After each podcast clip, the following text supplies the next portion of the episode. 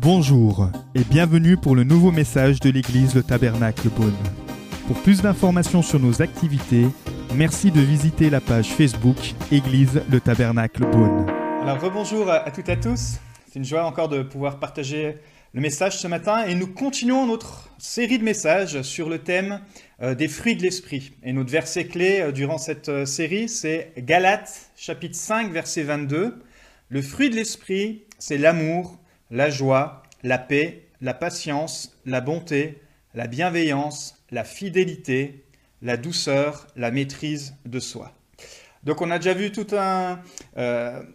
une série de messages et ce matin nous allons parler, c'est le message numéro 5 sur cette série, nous allons parler de la fidélité. Donc le titre de mon message ce matin, pour ceux qui prennent des notes, c'est le leader fidèle. Comment développer un leadership avec à travers la fidélité? Donc ce matin, nous allons voir comment Dieu mesure notre fidélité et comment il nous récompense en, en fonction de cette fidélité. Nous allons lire dans l'évangile de Luc, chapitre 16, à partir du verset 1. Jésus dit aussi à ses disciples, Un homme riche avait un intendant. On vint lui rapporter qu'il gaspillait ses biens. Il l'appela et lui dit, Qu'est-ce que j'entends dire à ton sujet? Rends compte de ta gestion, car tu ne pourras plus gérer mes biens. L'intendant se dit en lui-même. Mais que vais-je faire, puisque mon maître m'enlève la gestion de ses biens?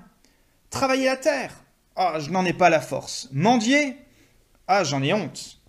Je sais ce que je ferai pour qu'il y ait des gens qui m'accueillent chez eux quand je serai renvoyé de mon emploi. Et donc voici sa stratégie.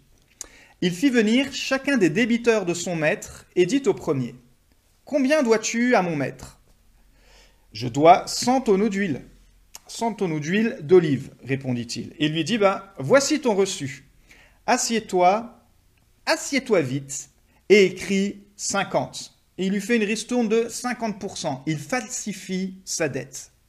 Et puis il dit ensuite à un autre, Et toi, combien dois-tu Je dois 100 mesures de blé, répondit-il. Et lui dit, bah, voici ton reçu, on va aussi falsifier. Maintenant, tu vas écrire 80, une ristourne de 20%. Et voici que quand le maître apprend cela, le maître de la propriété, voici ce qui nous est dit. Le maître fit l'éloge de l'intendant malhonnête à cause de l'habileté dont il avait fait preuve. Waouh, c'est étonnant. Et voici la leçon que Jésus tire de cette parabole qu'il enseigne. En effet, les enfants de ce monde, les non-croyants, ceux qui faire qu'aux affaires euh, terrestres, les enfants de son monde sont plus habiles vis-à-vis -vis de leur génération que ne le sont les enfants de la lumière, que ne le sont les chrétiens. Et il continue l'enseignement. Jésus dit, Et moi je vous dis, faites-vous des amis avec les richesses injustes, afin qu'ils vous accueillent dans les habitations éternelles lorsqu'elles viendront à vous manquer. Celui qui est fidèle dans les petites choses l'est aussi dans les grandes, et celui qui est malhonnête dans les petites choses l'est aussi dans les grandes. Si donc vous n'avez pas été fidèle dans les richesses injustes, qui vous confiera les biens véritables? Et si vous n'avez pas été fidèle dans ce qui est à autrui, qui vous donnera ce qui est à vous? Aucun serviteur ne peut servir deux maîtres, car ou il détestera le premier et aimera le second, ou il s'attachera au premier et méprisera le second. Vous ne pouvez pas servir Dieu et l'argent. En entendant tout cela, les pharisiens, les pasteurs de l'époque, les religieux, ceux qui étaient vraiment très stricts concernant la loi de Moïse, il nous est dit que ceux qui aimaient l'argent, ils se moquèrent de Jésus. Et Jésus leur dit, Vous, vous cherchez à paraître juste devant les hommes, mais Dieu connaît votre cœur. De fait, ce qui est très estimé parmi les hommes est abominable devant Dieu. Seigneur, merci pour ta parole. Merci Seigneur car tu es un Dieu généreux. Toi, tu es un Dieu qui est fidèle et tu restes fidèle envers nous. Tu as été fidèle jusqu'à nous donner ton Fils Jésus-Christ, afin qu'on puisse parvenir au salut. Quel grand trésor nous avons. Et nous te disons merci. Merci Saint-Esprit ce matin de venir encore éclairer les cœurs, de venir euh, étancher la soif spirituelle de ceux qui te cherchent. Amen. C'est une parabole euh, qui est souvent mal comprise mais on va essayer de voir qu'est-ce que cette parabole nous enseigne. Dieu nous offre la possibilité à chaque être humain de gérer tout ce qu'il nous met entre nos mains. D'ailleurs, On aime faire cette prière, cette prière de Moïse qui dit Enseigne-nous à bien compter nos jours, dans le psaume 91, verset 12.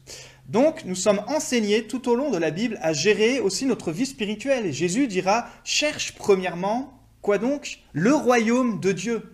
Ne recherche pas ta satisfaction, ne recherche pas tes plans, mais recherche premièrement le royaume de Dieu. Recherche aussi à produire du fruit. C'est la série qu'on est en train d'étudier en ce moment, à gérer nos talents pour produire des fruits, des fruits spirituels, mais aussi à gérer notre santé, gérer l'argent. 1 Corinthiens chapitre 4 verset 2. Du reste, ce qu'on demande des dispensateurs ou des gestionnaires, c'est que chacun soit trouvé fidèle. Donc la façon dont un chrétien gère l'argent, la fidélité qu'il a par rapport à l'argent qu'il a, révèle sa capacité d'administrer ou de gérer les richesses du royaume de Dieu. C'est une illustration de comment on se comporte avec ce qui est matériel, de comment on peut se comporter avec ce qui est spirituel. Vous savez, on entend souvent, oh, le jour où je gagnerai 100 000 euros, alors là, je pourrais enfin aider une cause humanitaire. Là, oui, j'aiderai euh, mon église. Là, j'aiderai euh, tel partenaire chrétien. Ah oui, là, le jour où je gagnerai 100 000 euros, je donnerai ma dîme. Je donnerai les 10% avec plaisir. Mais la question n'est pas de savoir ce que vous pourriez faire si vous aviez 100 000 euros, mais ce que vous faites aujourd'hui avec ce que Dieu vous a donné. Alors, cette parabole, elle est communément appelée la, parabole de l'intendant infidèle. Un intendant, un synonyme, c'est un manager. C'est une personne qui gérait les biens d'un propriétaire très riche. Et ici, Jésus ne fait pas la promotion de devenir un manager malhonnête. Au contraire, il nous dit comment tirer une leçon spirituelle de ce manager qui, lui, est omnibulé par les richesses, par, sa, par son propre confort, pour trouver une solution pour s'en sortir. Comment on peut tirer une leçon spirituelle? Alors, petit résumé de l'histoire, ce propriétaire, c'est un propriétaire qui est très riche. Il a des terrains d'olivier, des terrains de blé, et il emploie beaucoup, beaucoup de monde. Vous savez que au premier siècle, c'était les deux éléments indispensables. Donc, il a une grande propriété, et il emploie des agriculteurs, il emploie beaucoup de monde pour qu'ils puissent euh, travailler cela. Mais il est aussi tellement occupé, ce chef d'entreprise, que justement, il délègue cette gestion à un manager. Et le rôle du manager, ça va être de faire les ressources humaines, ça va être de s'occuper euh, de faire les fiches pay, ça va être de gérer les absences, etc. Donc le maître avait une confiance totale en ce manager. D'ailleurs, on sait qu'au premier siècle, généralement, c'était des personnes qui avaient grandi au sein même de la famille. Ce manager, d'ailleurs, ce gestionnaire, cet intendant, vivait sur, le domaine euh, de son patron. Et il gère tous les biens. Il a une confiance, son patron a une confiance totale en lui. Il manage euh, selon les saisons ce qu'il faut euh, produire, etc. C'est vraiment un manager. Mais en fait, petit à petit, il y a eu un problème. Et les employés se sont ont remarqué que finalement, ce, ce manager volait son patron. Il volait son maître. Et alors, ils vont aller rapporter cela au patron. Ils vont dire, ben voilà, ton manager, ça fait en fait des années qu'il t'arnaque. C'est un intendant, un gestionnaire, un manager malhonnête. Et alors, bah forcément, qu'est-ce que le patron fait? Il appelle ce manager et il lui dit, bah voilà, j'ai appris que de sources sûres, avec des preuves, etc., que tu me voles. Euh, alors, notre contrat, ton contrat s'arrête aujourd'hui. Tu es viré. C'est-à-dire que tu dois sortir de ma propriété, tu, dois me rendre compte avant de partir de tes biens, mais après je ne veux plus entendre parler de toi. Tu es viré. Donc pour ce manager, ça voulait dire je vais tout perdre. Je vais perdre ma sécurité financière, il va perdre sa réputation. C'était dans un village, donc tout le monde allait entendre parler de ce manager. Il allait pouvoir euh, postuler à Pôle emploi, mais il allait avoir... Euh, un petit problème parce que justement, il avait cette étiquette d'être un manager qui vole. Donc, il allait avoir du mal à trouver du travail. Et alors, ce manager, cet, économe, cet intendant va rentrer en lui-même et il va se dire, il va essayer de trouver une stratégie. Il dit, je ne peux pas aller faire des travaux euh, qui demandent de la force. Il sait ce qu'il ne sait pas faire. Lui, c'est quelqu'un de stratégique. Il est, c'est plutôt un bureaucrate. C'est quelqu'un qui réfléchit. C'est quelqu'un qui aime les chiffres. Et il ne peut pas devenir maçon, par exemple. Il peut pas trouver un travail qui demande de la force. Il fait ça, je peux pas. Et ensuite, il pense, il dit, mais peut-être qu'il faut que j'aille mendier, parce que c'est la seule solution qui lui restait. Mais là, c'est intéressant parce qu'il dit, j'ai honte de mendier. il n'a pas honte de voler son patron, mais il a honte de mendier. Donc il dit, je ne peux pas trouver un travail qui va demander de la force, je n'ai pas envie de mendier, alors je vais trouver une autre stratégie. Et il réfléchit. Et en fait, il réfléchit pour trouver une stratégie pour s'assurer un meilleur avenir, c'est-à-dire de ne pas devenir sans abri, c'est-à-dire de trouver une stratégie pour quand il va être viré, il puisse être sûr d'avoir une maison qui l'accueille, d'assurer son avenir. Alors qu'est-ce qu'il va faire? Il va faire venir tous les employés, tous ceux qui étaient endettés auprès de son patron. Il avait toute la liste, il avait tous les registres. Et comme on l'a lu, à ceux qui étaient endettés jusqu'à 50%, euh, ceux qui étaient endettés, pardon, euh, il va leur faire des remises, pour certains jusqu'à 50% et pour d'autres jusqu'à 20%. Il va falsifier leurs remises, leur, euh, leur contrat, il va, il va falsifier les documents. Donc il va, il va les rendre complices même de sa stratégie. Et alors que ces personnes, elles auraient pu refuser, vont dire ah ouais waouh c'est top. avant de partir, tu me fais, tu m'enlèves 50% de ma dette, c'est incroyable.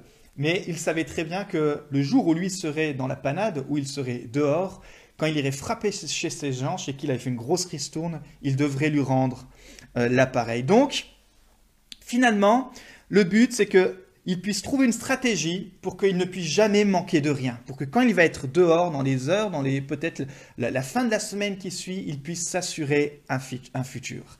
Et ce qui nous choque quand on lit cette parabole, c'est que le patron le félicite, il dit waouh, tu as fait une stratégie quand même incroyable. Tu as utilisé ton intelligence pour, euh, pour vraiment trouver une stratégie incroyable. Et ce qui est plus surprenant, c'est que Jésus aussi félicite cet intendant malhonnête. Jésus le fait pourquoi en racontant cette parabole, une histoire qu'il a inventée? Parce qu'il le fait alors qu'il enseigne ses disciples comment devenir un leader fidèle, mais il enseigne aussi les pharisiens qui sont là, qui l'écoutent et qui étaient très attachés à l'argent. Alors il y a deux objectifs dans cette histoire. Jésus raconte cette histoire pour ceux qui aiment l'argent et qui ont un problème, pour les, pour, pour les aider à voir que l'argent ne leur appartient pas, mais tout bien nous vient de Dieu. Et deuxième objectif de cette parabole, c'est que Jésus raconte pour ceux qui sont de mauvais gestionnaires, ceux qui sont de mauvais managers. Gérer l'argent comme Dieu nous le demande, ça demande de la sagesse. Jésus ne fait pas l'éloge, encore une fois, de, de l'arnaque de cet homme, mais plutôt de sa prudence, de sa sagesse, de son habileté à s'assurer un avenir dans cette situation de crise. Quand tu es prudent, quand tu es sage, tu sais comment réagir en état de crise. Et Dieu nous donne sa sagesse et nous montre comment la mettre en pratique. Alors, trois principes de base sur les finances. Première chose, Dieu nous demande de gérer ses biens avec fidélité. Tout appartient à Dieu. Tu peux peut-être croire que euh, tu travailles grâce à ton patron, que ce qui tombe sur ton compte à la fin du mois, c'est grâce aux ressources humaines de ta société qui font un virement. Mais c'est Dieu qui a permis que ce patron t'embauche, c'est Dieu qui a permis que tu sois dans cet emploi. Tout appartient à Dieu, car Dieu a tout créé et tout vient de lui.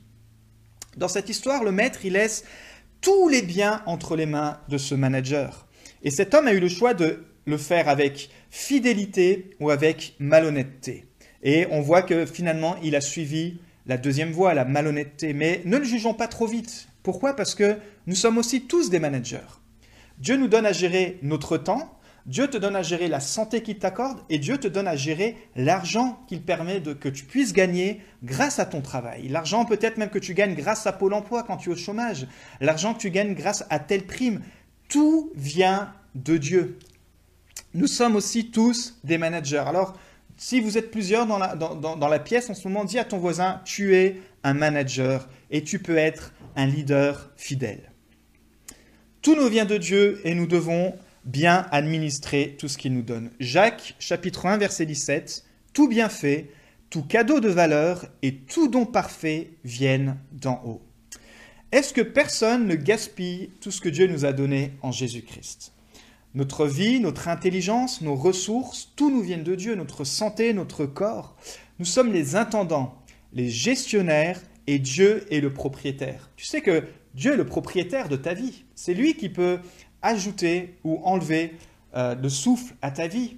C'est pas la maladie, c'est pas les circonstances extérieures, c'est Dieu qui tient tout entre tes mains, mais il veut te permettre de pouvoir être gestionnaire sur, sur cette terre. Voici une citation. Tout ce que nous avons ce sont des choses à administrer. Tout ce que nous avons, ce sont des choses à gérer. Pas seulement l'argent que nous donnons à l'Église ou pour les pauvres, tout ce que nous possédons est à Dieu et doit être utilisé pour sa gloire. Dieu s'attend à ce qu'on nous administre tout avec fidélité. Vous savez, quand vous louez quelque chose, ça ne vous appartient pas. Et si vous êtes comme la plupart des gens, vous essayez, par exemple, si vous louez une voiture, vous essayez de rendre la voiture en bon état, parce que comme elle ne vous appartient pas, si vous la rendez en mauvais état, si vous avez été un mauvais gestionnaire, on va vous facturer la porte qui a été euh, abîmée, on va vous facturer euh, le, peut-être le, le phare qui s'est cassé. Pourquoi parfois, quand on loue quelque chose qui a de la valeur, ça ne nous appartient pas, on prend plus d'attention à le gérer alors que Dieu nous donne la vie, Dieu nous donne les finances et on croit que ça nous appartient. Et on le gère à notre façon. Première chose, donc c'est ça. Premier principe de base, Dieu nous demande de gérer ses biens avec fidélité. Deuxième chose, Dieu utilise l'argent pour tester ta fidélité. Dieu ne donne pas ses bénédictions à n'importe qui. Est-ce que vous avez remarqué ça? Dieu donne sa grâce à tout le monde, il suffit de l'accepter, mais ces bénédictions sont souvent conditionnelles. Il dit, si tu pratiques le bien, tu seras béni. Mais si tu persévères dans la mauvaise voie, si tu persévères dans le péché, si tu persévères euh, dans la mauvaise direction, alors forcément à un moment donné, tu vas te prendre le mur. Avec les gestions des biens, de toutes les ressources que Dieu nous donne, c'est pareil. Proverbe 9, versets 8 et 9. Ne reprends pas le moqueur si tu ne veux pas qu'il te déteste mais reprends le sage et il t'aimera. Écoute bien, donne au sage et il deviendra encore plus sage. Enseigne le juste et il augmentera son savoir. Dieu te teste pour savoir si tu es sage, responsable, si tu es prudent, si tu es fidèle, et il le fait à travers tes finances. Je suis étonné quand parfois les gens ne savent même pas combien ils gagnent par mois. Je suis étonné quand bien parfois les gars, les, les gars, les personnes n'ont même pas un plan ou simplement de savoir combien rentre chaque mois sur leur compte et combien sont leurs dépenses.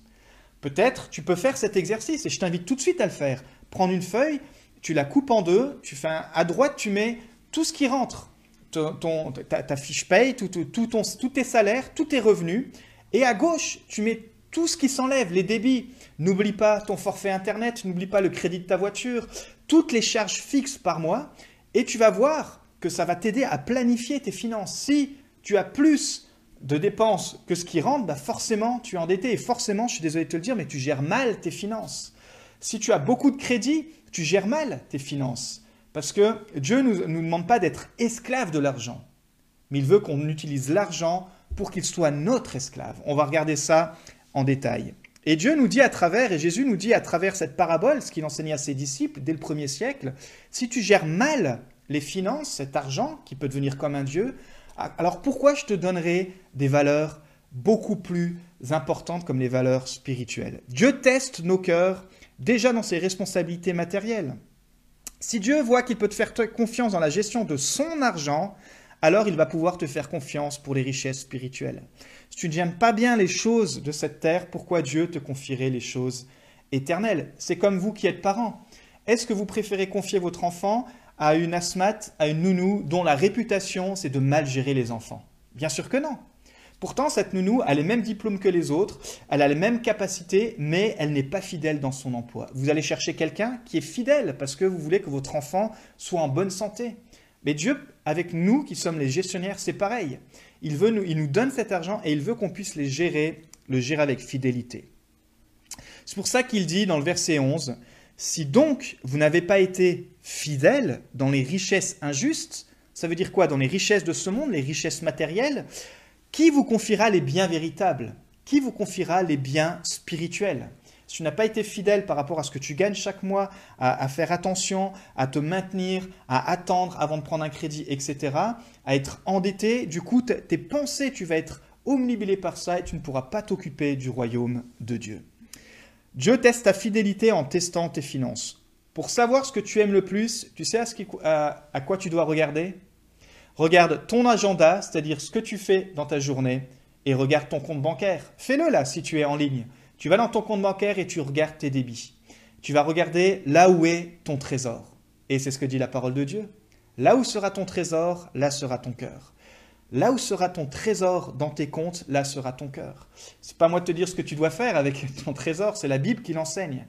mais dans nos finances même, on devrait voir des lignes de nos comptes. Le banquier devrait dire Waouh, il y a des lignes là qui montrent que tu aimes Dieu, puisque tu finances par exemple ton église, parce que tu aides des missionnaires, etc.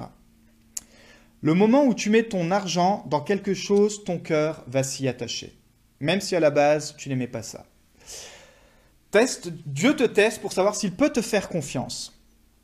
Vous savez, Dieu nous donne toujours des petits commencements. Et j'aime raconter cette histoire au début, l'histoire de notre église. L'implantation, on a commencé par une location d'un temple à 350 euros. Et c'était déjà challengeant pour la communauté, parce qu'il fallait qu'on soit autonome. Et alors, quand j'ai réuni les quelques personnes qui étaient là, j'ai dit qui est prêt à prendre de son trésor pour l'investir pour le royaume de Dieu? Qui est prêt à donner selon son cœur pour qu'on puisse pourvoir au loyer afin de pouvoir proclamer l'évangile, etc. Et puis, on a trouvé des personnes fidèles, donc on a pu prendre cette première location. Je suis très libre en parlant des finances parce que, pour ceux qui ne le savent pas, je suis pasteur bénévole, donc je ne touche rien du tout. Je ne touche zéro franc, zéro euro. Je paye même ma, propre encre de mon imprimante pour, euh, pour l'église. Donc euh, voilà. Donc, je sais très bien que euh, l'argent, quand on le donne à Dieu, Dieu apporte sa bénédiction derrière. Mais Dieu a vu qu'on a été fidèle dans le temple et aujourd'hui, il nous a permis d'avoir une location à 1900 euros. On est passé de 350 euros à 1900 euros. Et l'argent sert entre autres à ça, à, pourvoir, à, pourvoir à l'Église, aux besoins de l'Église, mais il y a aussi beaucoup d'autres choses. Et vous savez, si chacun se dit derrière son écran, oh ben c'est pas grave, moi j'ai pas envie de participer, c'est quelqu'un d'autre qui le fera, est-ce que c'est pas un peu égoïste?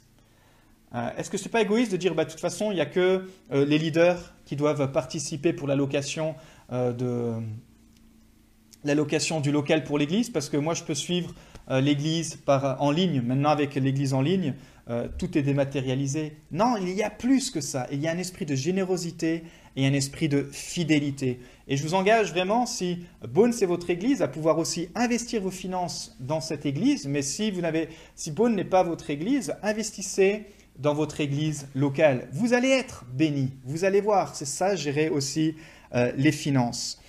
Verset 10, qui, celui qui est fidèle dans les petites choses, lui aussi dans les grandes, et celui qui est malhonnête dans les petites choses, lui aussi dans les grandes. Si donc vous n'avez pas été fidèle dans les richesses injustes, qui vous confiera les biens véritables?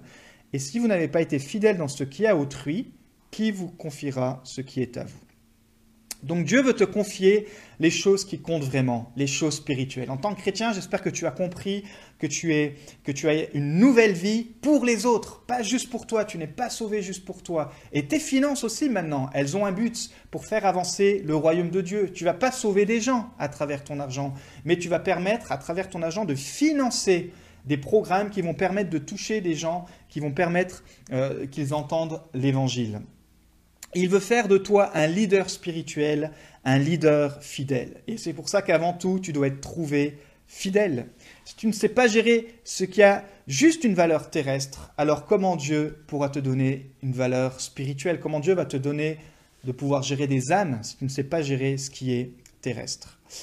L'argent aussi est un moyen, troisième point, dans les trois trois principes de base de l'argent. L'argent est un moyen pour accomplir les plans de Dieu. L'argent n'est ni bon ni mauvais, il est amoral, comme on dit.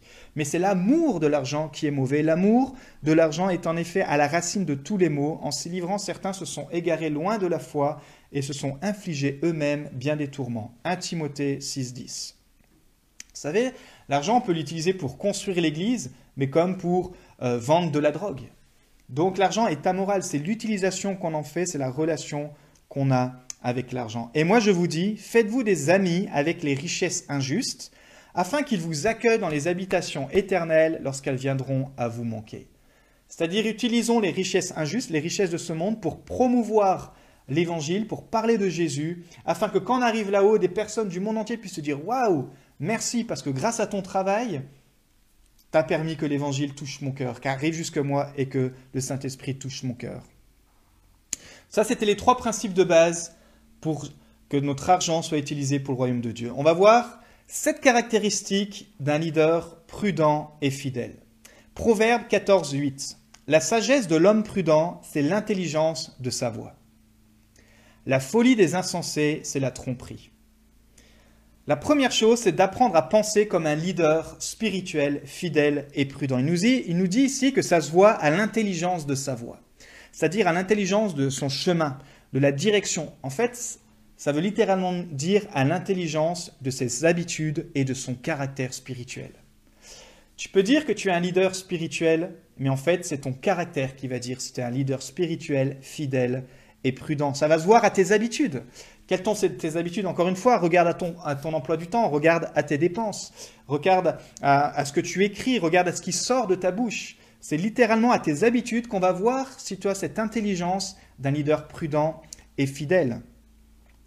Est-ce que tu sais te contenter? Est-ce que tu sais faire le bon choix? Est-ce que tu sais mettre la priorité au royaume de Dieu, même en temps de crise? Est-ce que tu sais utiliser tes finances pour dire je veux quand même utiliser, rendre à Dieu ce qu'il m'a donné, une part, peu importe la part que tu choisis, mais rendre cette part qui appartient à Dieu. Alors la première chose, il faut, pour être un leader spirituel prudent et fidèle, première chose, apprendre à penser au futur. Voici ce que dit cet attendant.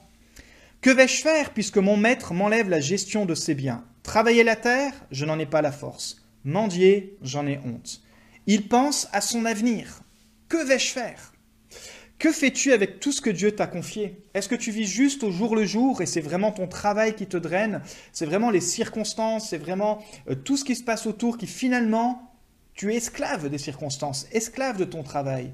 Ou est-ce que tu sais que ton travail t'est utile pour faire avancer le royaume de Dieu? Ça change complètement la façon dont tu te lèves le matin. Est-ce que tu sais de ce que tu veux faire de ton futur?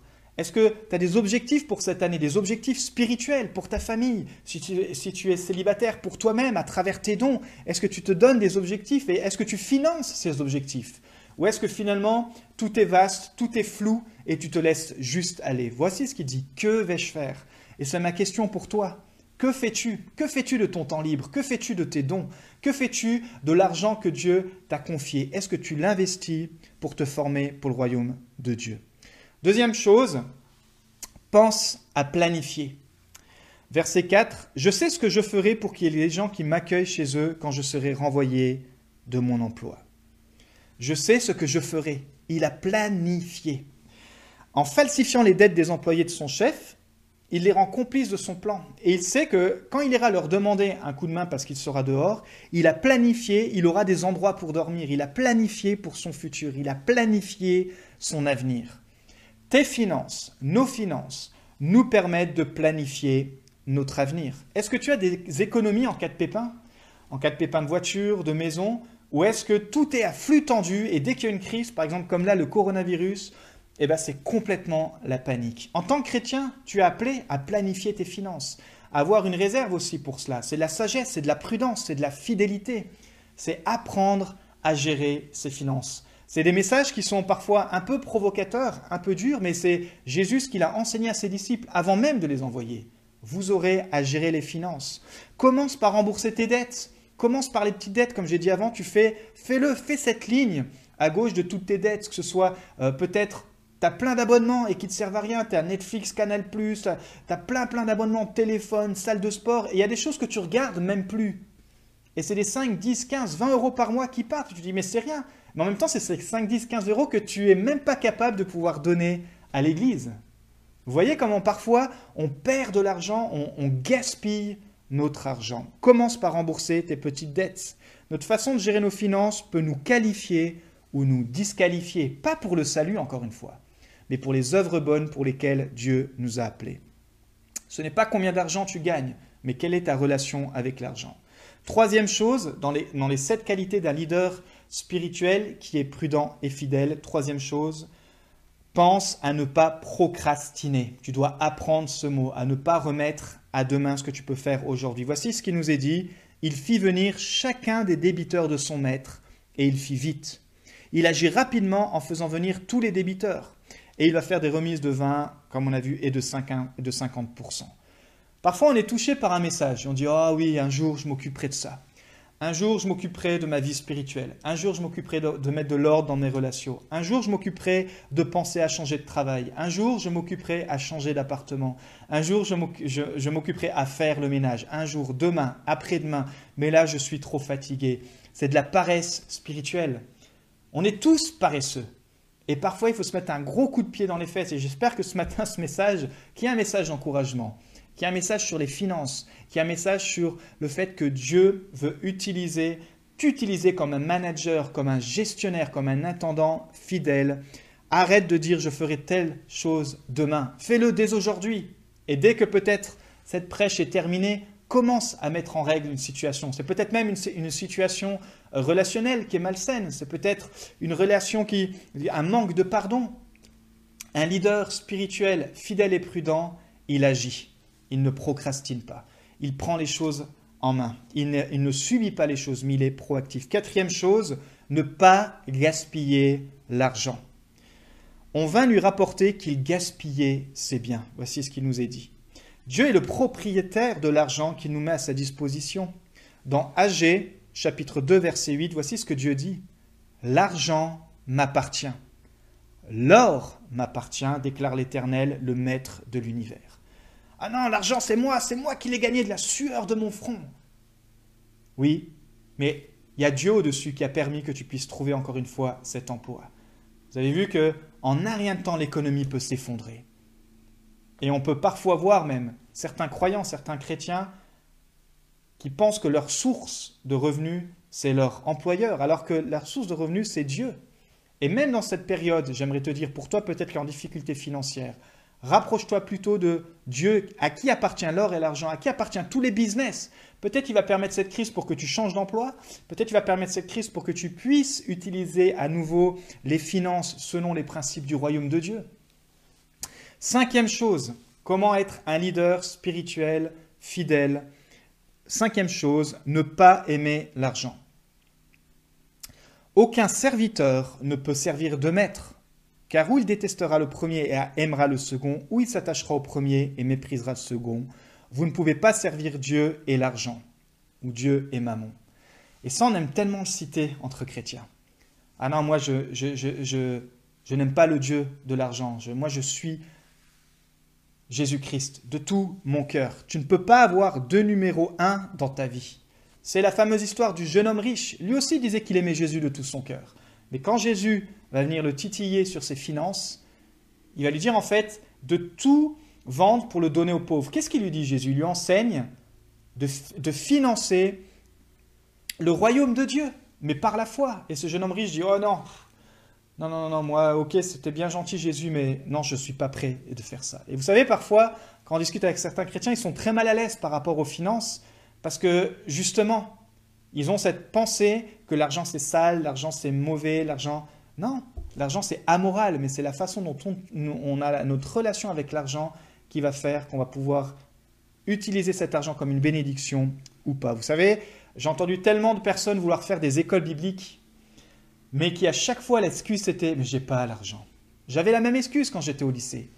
Et en grandissant, j'ai compris que c'est pas que j'avais pas l'argent, c'est que je n'avais pas pris le temps de mettre de côté de l'argent pour financer un projet spirituel. Il a fallu que j'ai 30 et quelques années pour finalement financer ce projet. Pour ça, je vous parle en connaissance de cause. C'est pas que vous n'avez pas l'argent, c'est que vous investissez pas l'argent où il faut, comme il faut. Sixièmement, ne fais pas confiance à l'argent peu importe la taille de ton compte bancaire. C'est ce qu'il va dire ici. Que vais-je faire puisque mon maître m'enlève la gestion de ses biens? Là, il a peur parce qu'il se retrouve au chômage. Pire, il se trouve radié, il se retrouve sans emploi et il se retrouve sans indemnité. C'est la crise qu'on a entendue durant, les, cris qu'on a entendus durant cette crise. Mais que vais-je faire si je perds mon emploi? Que, que va-t-on faire avec cette économie et toutes les conséquences? Que vais-je faire? Que va-t-on faire? Nous devons regarder à celui encore une fois. Notre sécurité n'est pas dans notre emploi, notre sécurité est en Dieu qui prend soin de ses enfants. Dieu t'aime et il prend soin de toi, même dans ces circonstances. Notre source dans l'emploi n'est pas notre patron, mais c'est Dieu. Et si Dieu te demande de changer d'emploi, c'est parce que euh, tu peux changer d'emploi, parce que tous les business appartiennent à Dieu. Et peut-être que Dieu te demande de changer d'emploi, il n'y a pas de problème avec ça. C'est Dieu qui permet que je travaille, il me rend gestionnaire d'un salaire. Donc ne pas mettre dans la sécurité dans ce qu'on peut perdre. Proverbe 24, 23, 4. Ne te fatigue pas à acquérir la richesse, n'y applique pas ton intelligence. En effet, la richesse se fait des ailes, et comme l'aigle, elle prend son envol vers le ciel. La richesse, elle s'envole comme un aigle. C'est marrant parce que c'est ce qu'il y a sur le billet américain. Il y a un aigle. Septième et dernier point, comment être un leader? Un leader chrétien, spirituel, fidèle et prudent. Septième chose, ne fais pas de l'argent ta satisfaction. Plus on a de l'argent et plus on en veut. Ecclésias 5.9. Celui qui aime l'argent n'en sera jamais rassasié, et celui qui aime les richesses n'en profitera pas. Cela aussi, c'est de la fumée. La valeur de l'homme ne dépend pas de ses biens. Luc 12.15. Gardez-vous avec soin de toute soif de posséder, car la vie d'un homme ne dépend pas de ses biens, même s'il est dans l'abondance. C'est très bien d'avoir sa voiture, sa maison, d'avoir des biens matériels, on n'est pas du tout contre ça. Mais quelle relation nous avons avec ça? Quand euh, les investissements pour notre maison, les investissements pour nos biens matériels, notre trésor est là-dedans et il n'est plus dans la maison spirituelle, il n'est plus dans les richesses éternelles. Alors vraiment, c'est un encouragement ce matin à ne pas prendre, à ne pas mettre ta valeur dans euh, ce qui est matériel. Et encore une fois, regarde à tes dépenses dans tes comptes et tu vas tout de suite voir si tu es matérialiste ou pas. Mais c'est possible, car c'est un chemin que chacun dans lequel on doit grandir c'est possible de grandir là-dedans. Tu n'as pas de la valeur parce que tu as beaucoup de choses. Tu as de la valeur parce que tu es une nouvelle créature en Jésus-Christ, qui est mort pour toi, qui a donné sa vie pour toi, qui est ce trésor venu du ciel pour te donner la vie éternelle. Jésus nous rappelle qu'un jour, nous devrons tous rendre compte. Rends compte de ta gestion, car tu ne pourras plus gérer mes biens. Voici ce qu'il lui a dit ici, son patron. En gros, il lui a dit, mais qu'as-tu fait avec tout ce que je t'ai donné? Pourquoi tu t'es montré si avare, si malhonnête? Et Dieu nous, demandera aussi des comptes, pas sur notre salut, puisque le salut c'est par la grâce, mais sur les œuvres que nous sommes amenés à faire. Qu'as-tu fait avec tous les talents? Qu'as-tu fait avec toutes les finances que j'ai mis entre tes mains? Mais j'ai jamais été riche. Si? C'est pas combien tu as reçu, c'est la relation que tu as eue avec ce que je t'ai confié que tu aurais pu faire multiplier. Certains auront reçu peu, d'autres beaucoup, mais nous sommes tous redevables auprès de Dieu. Toute la grâce que tu as reçue, la liberté en Christ, comme nous l'avons étudié. Romains 14, 12, Ainsi donc, chacun de nous rendra compte à Dieu pour lui-même. Mari et femme, tu rendras compte pour toi-même. Tu ne rendras compte pas pour ton mari, mais pour toi, ta décision. Parfois, c'est facile de dire Oh, ben, c'est elle qui gère, moi je ne mets pas mon, mon nez là-dedans. Ou c'est lui qui gère, je ne mets pas mon nez. Tu devras rendre compte toi-même. Et ça fait partie aussi de ça, de comment tu auras géré tes finances. Vous savez, un message pratiquement sur trois de Jésus-Christ faisait euh, mention des finances ou était synonyme sur les finances. Donc c'était un message, un thème très important pour Jésus.